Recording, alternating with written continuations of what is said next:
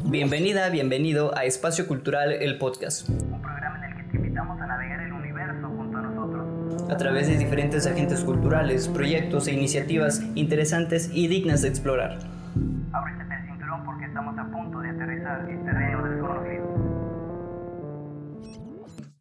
¿Qué tal? Bienvenidas y bienvenidos a un nuevo episodio de su podcast Espacio Cultural. Ya el episodio número 49. Estamos a un episodio, a un jueves más de llegar al medio centenar de episodios y nos pone muy contentos hablar nuevamente en una nueva ocasión. Ahora con Jennifer Cruz, quien es una, eh, vaya, una de, uno de los agentes, eh, me parece que en este momento más importantes eh, para Tuxtla Gutiérrez, pues son de las personas que se están dedicando eh, a rescatar y a salvar eh, lo poco que, que, le puede quedar, lo poco, lo mucho que le pueda quedar a Tuxtla Gutiérrez en cuestión de, eh, pues de medio ambiente, de biología, de cuestiones ambientales, naturales. Y pues de eso vamos a platicar y además de todas sus pasiones. Pero en esta ocasión, Jennifer, ¿cómo te encuentras? Hola a todos, de este lado está lloviendo mucho, espero que no se nos vaya la señal. Este, ay, esa introducción. Este, por aquí andamos, tratamos de hacer lo, que se pueda para dejar el mundo en mejores condiciones de como lo encontramos, como dice Baden Powell, él es el fundador de los Scouts. Entonces, eh, trato de abarcar poquito, porque si abarco mucho no, no se puede hacer gran cosa, y pues así. Genial, es una gran este, respuesta y nos encanta que te encuentres eh, con esos ánimos, porque eso es lo que necesitamos, más personas con demasiada energía y con muchísimas ganas de hacer eh, lo que les apasiona y lo que les interesa. Eh, Jennifer, vamos, a vamos a preguntarte cómo ha sido tu Big Bang, o sea, cómo ha sido el inicio de todo, de todo esto, ¿no? si pudieras poner en una eh, línea del tiempo, cómo han iniciado todas tus pasiones, estas que podemos ver, por ejemplo, eh, vaya, en lo, en lo que se comparte en redes sociales, ¿no? Eh, el, tu, tu, amor, tu, tu, tu, pasión por el ballet, por la fotografía. Ok, tiene muchos inicios, es este, no sé, si fuera una película no, no tendría un, un, principio este, puntual, pero pues puedo decir que primero eh, lo puedo abarcar desde el punto que fui scout, entonces en los scouts me enseñaron sobre la supervivencia, el medio ambiente, los campamentos, este, cuidar, preservar y amar a los animales y a todo lo que nos rodea. Pero yo creo que desde muy chiquita tenía la sensibilidad con, con todo esto, porque desde, desde muy pequeña pues, pues los animalitos han sido parte de mi vida. Pero realmente el punto que yo diría crucial que fue donde decidí dejar medicina y estudiar biología y empezar a, a, ver qué vamos a hacer con la biología y cómo salvar a los animales y al mundo en partes pequeñas. este, como dice Jane Goodall, porque Jane Goodall eh, es, una, es, es, una persona que admiro muchísimo, ella trabaja con monos, pero ella habla que si quieres abarcar mucho, a veces puede que, que no se pueda, ¿no? Que puedas empezar con, con tu comunidad, ¿no? como es el caso ahorita, la problemática que tenemos, este, Tuxleca, que es lo de el puente que, que quieren hacer aquí nada más por, por Cañahueca, este, entonces, este, es un desastre porque ya están marcando a los árboles que van a, van a tirar, cuando pues son árboles que llevan muchos años y pues va a afectar mucho a las aves. Por aquí tengo una foto de un colibrí. a mí me gustan mucho las aves entonces las aves que están ahí se van a ir y entre más cosas, ¿no? Vamos a tener más calor, eh, todo, todo aumenta cuando meten puentes. Entonces, pues desde ahí, ¿no? Eh, problemáticas chiquitas que, que, tenemos a la mano, que se puedan, se puedan hacer un cambio.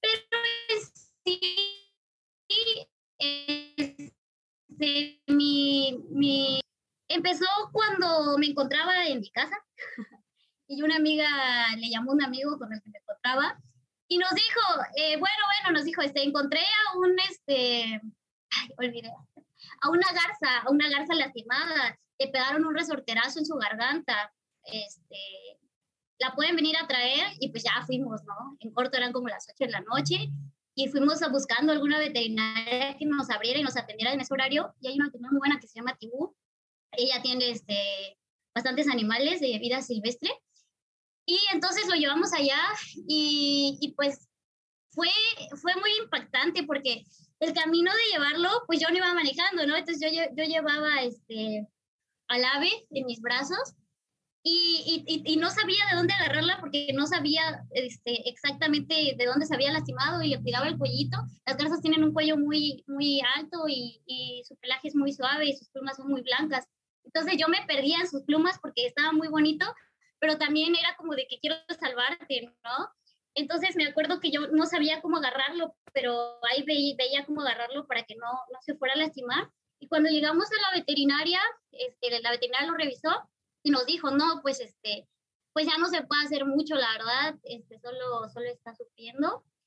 Y pues este, tenía lo que me parece, no recuerdo bien si me dijo, si dijo fractura, pero pues ya, ya no se podía, ya no se podía arreglar esa, la situación que tenía.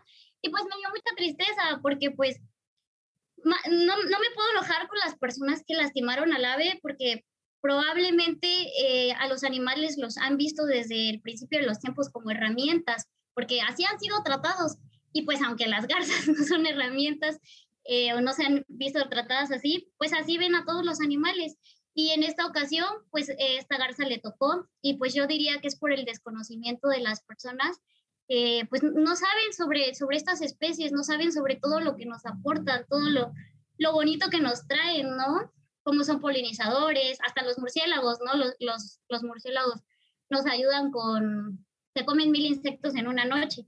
Entonces, eh, pues yo creo que desde ahí, desde ver morir a, una garza y verla morir por algo tan simple como un resorterazo de algún niño en un parque, en el parque de la hacienda estaba el, el, ave, y pues sí lloré, sí lloré mucho y creo que desde ahí cambió, cambió todo para mí y pues solo quiero salvar animales. Genial. Bueno, una pena eh, realmente lo que le pasó a, la garza, porque pues al final de cuentas, eh, si hubiera salvado o no, ese tipo de, situaciones te sensibiliza, ¿no? En el momento en el que tú eres la persona que ayuda, que hace esto, eh, pues te, te, metes en el papel, ¿no? Ya nadie más te cuenta lo que pudo haber pasado, sino tú eres la persona que lo vive eh, y eso me imagino que siempre marca. Eh, y, y, afortunadamente eh, te marcó, digo afortunadamente porque ahora pues estás haciendo o estás comenzando o estás, sí, estás haciendo y estás comenzando a hacer cosas muchísimo geniales, admirables, cosas que por ejemplo, no sé, yo no podría hacer, aunque me haya pasado eso, por ejemplo, porque yo tengo otros enfoques, precisamente por lo que yo estudié, ¿no? Pero, eh, pero sí, al final de cuentas igual me, me duele que, que, no traten a los animales bien. Eh, por ejemplo, lo más común son las mascotas, ¿no? Los perros que los tienen en, los techos todo, todo el día, soleados, eh, al lado de, de herramientas oxidadas, por ejemplo, y que beben de los charcos de agua de, de los techos que se forman y que comen lo que pueden comer a veces, ¿no?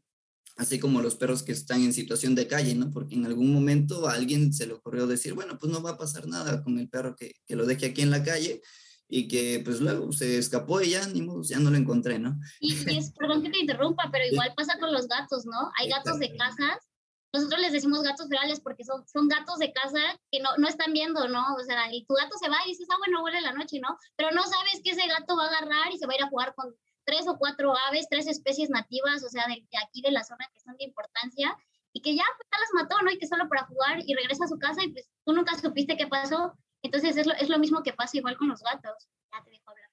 Exactamente. Este, pero eh, Jennifer, cuéntanos ¿Cómo ha sido esta experiencia de estudiar biología? Porque ya nos contabas, ¿no? Que hubo una, una especie de, de, echarse para atrás o de decir, bueno, este camino ya no, mejor me voy por este porque siento que por acá late mejor mi corazón, escucho mejor mis pasos y me siento mejor, más cómoda caminando por acá. Cuéntanos esta aventura de estudiar eh, biología.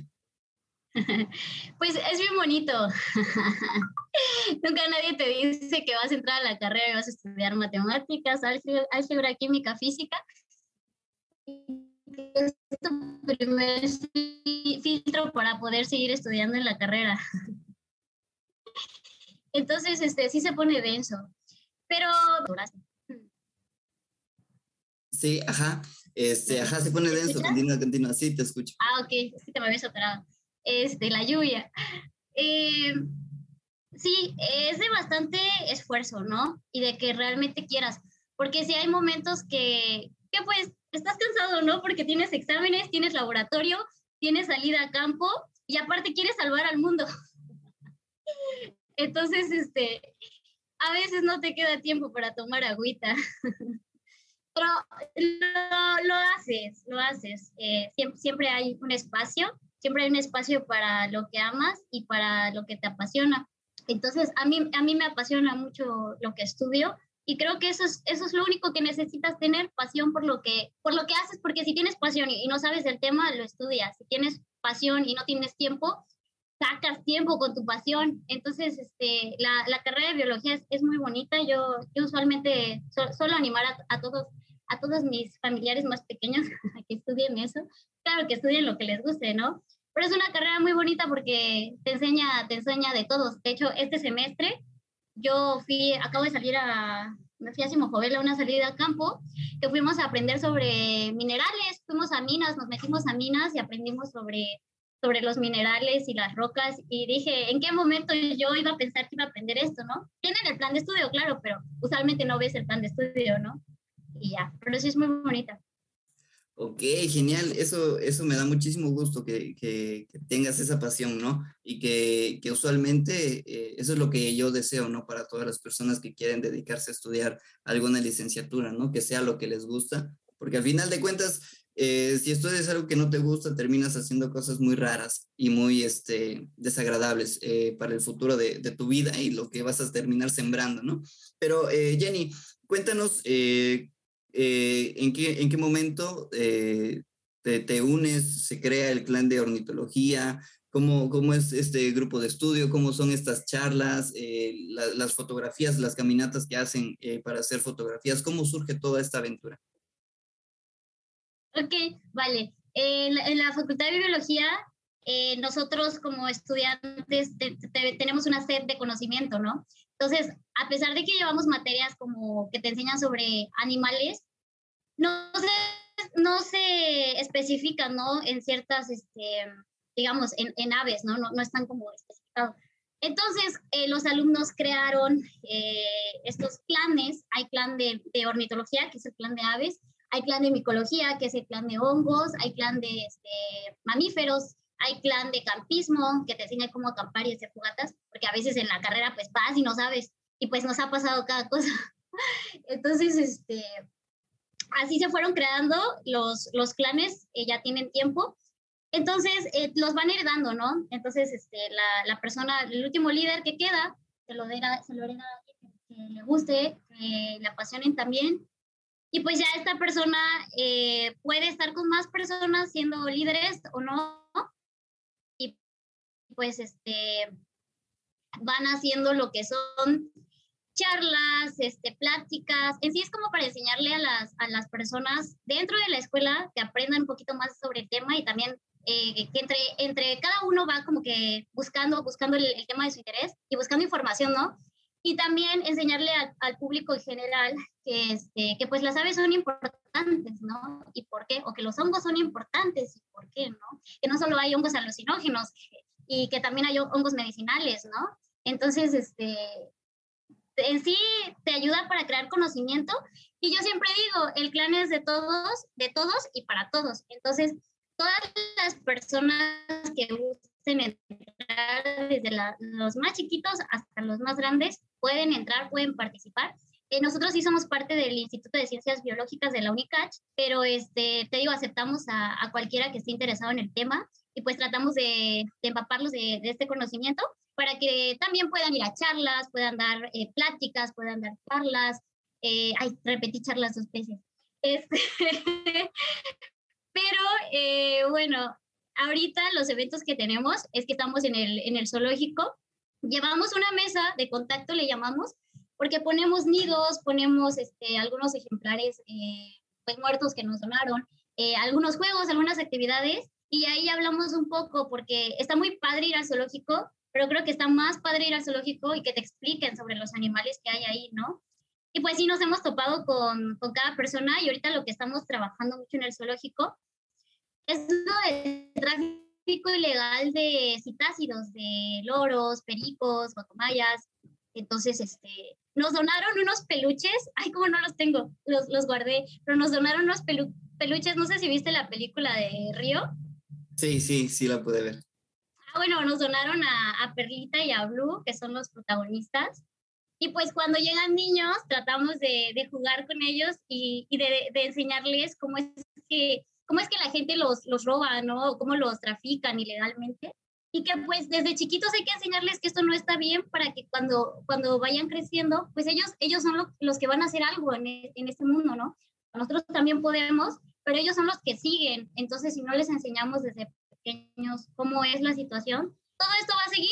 Y ya es bien feo porque eh, pues están todos los, todos los citácidos están en peligro de extinción y pues eso es, es, de las peores cosas que puede pasar porque los trafican súper mal, o sea, de 20 que, que, trafican solo uno sobrevive. Y ese es el que tenemos en, en, nuestra, bueno, yo no tengo, pero algunas personas chapanecos tienen en sus casas y, y pues no saben que es ilegal tener loros en tu casa, o sea, tú los compras y dices, no, un, pajarito, ¿no? Para, para que decore, para que me acompañe pero los, no los tratan bien. Y tú dirás, no, pero pues no les, no les grito, no, no les doy mala, mala alimentación.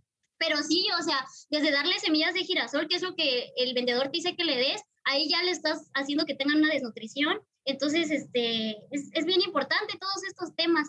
También abordamos el tema de, de búhos y lechuzas y de cómo son vistos como brujas, ¿no?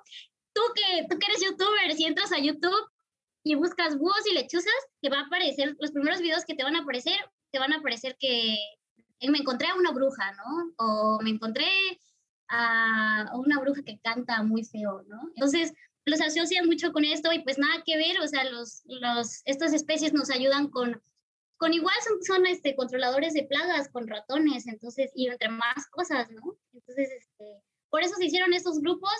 El clan de ornitología salió, salió por eso, por la sed de conocimiento y porque también queremos que las demás personas conozcan todos estos temas que son tan importantes y que convivamos de una manera más armoniosa con, con los seres voladores y emplumados que tenemos este, pues aquí nada más.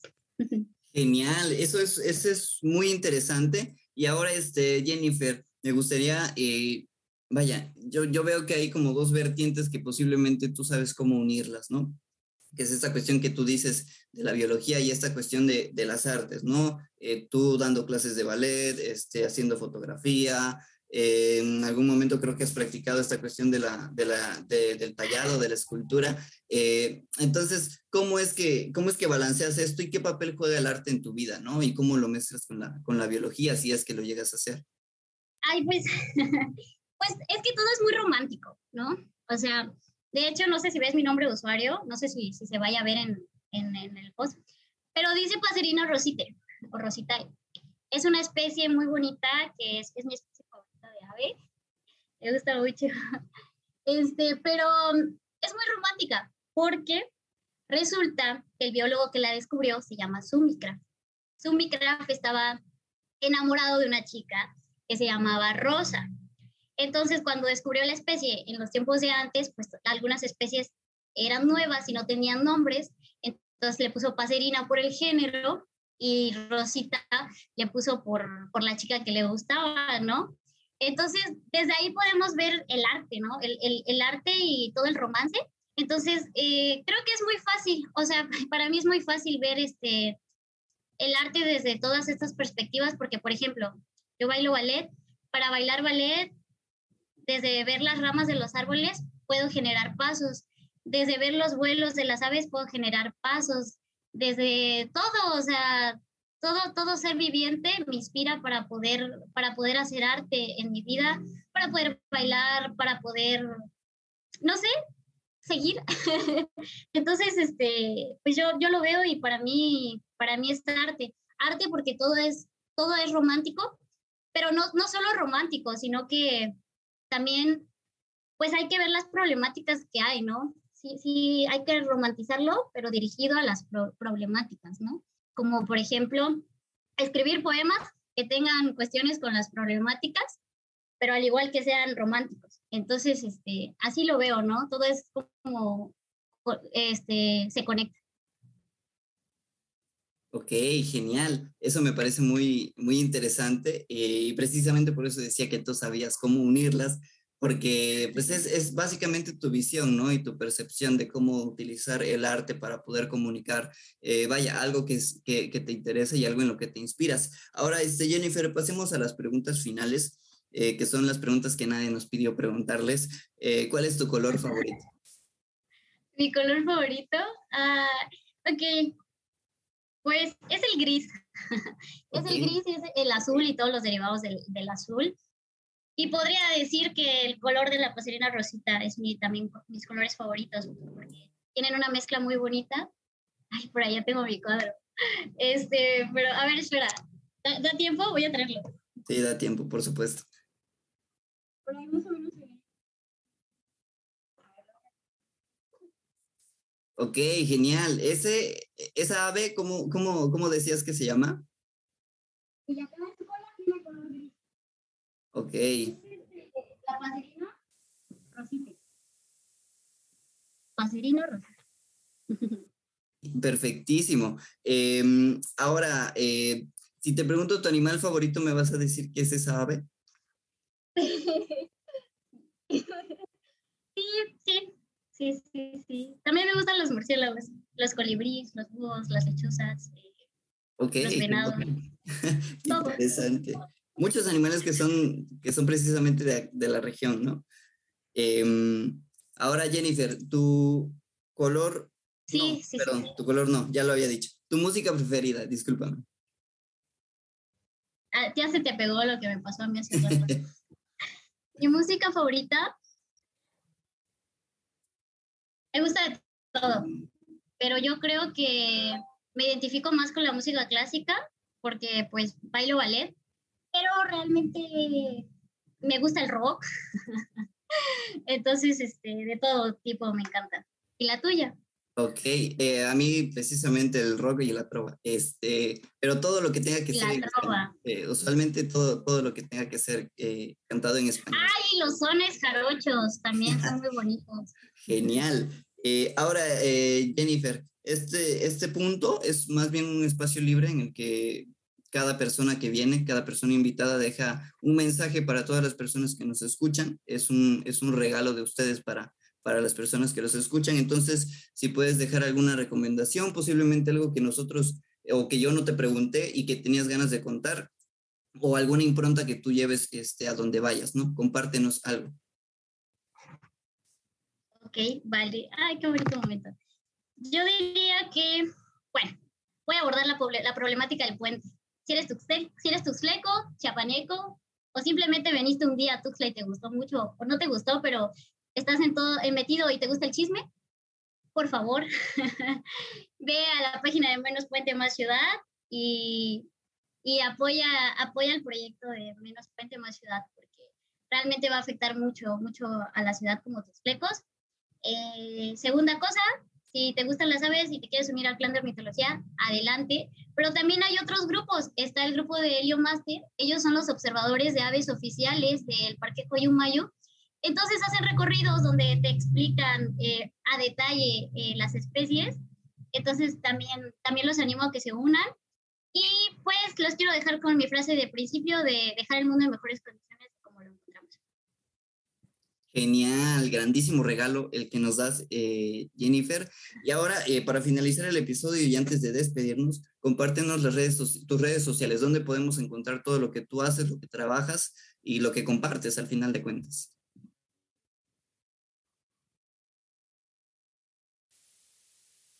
Ok, eh, bueno, en Instagram estamos como Clan de Ornitología. No sé si me escucho, ¿me escucho? ¿Sí? Okay. Sí, te escuchas fuerte. Sí, mi Instagram, ok, perfecto.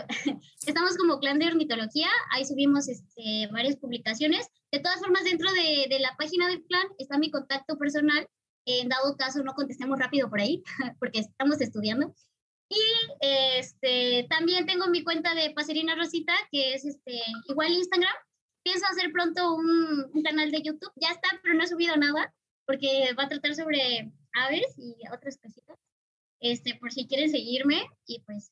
Pues Perfecto. Gracias por, por la invitación. no, muchísimas gracias a ti, Jennifer, por todo el tiempo que, que nos has prestado, por las palabras que nos has regalado y por la energía que, que has impregnado en este episodio que va a quedar en la posteridad de YouTube hasta que y de todas las plataformas donde podamos escuchar y disfrutar podcast. Entonces, eh, nada, muchísimas gracias Jennifer. Y para todas las personas que nos escuchan y, que nos ven y llegan hasta este momento, muchísimas gracias. Apoyemos los proyectos que hace Jennifer, apoyemos todos los proyectos que aparecen en este podcast y apoyemos al podcast mismo. Entonces, eh, bueno, nada, nos vemos en una próxima ocasión. Hasta luego.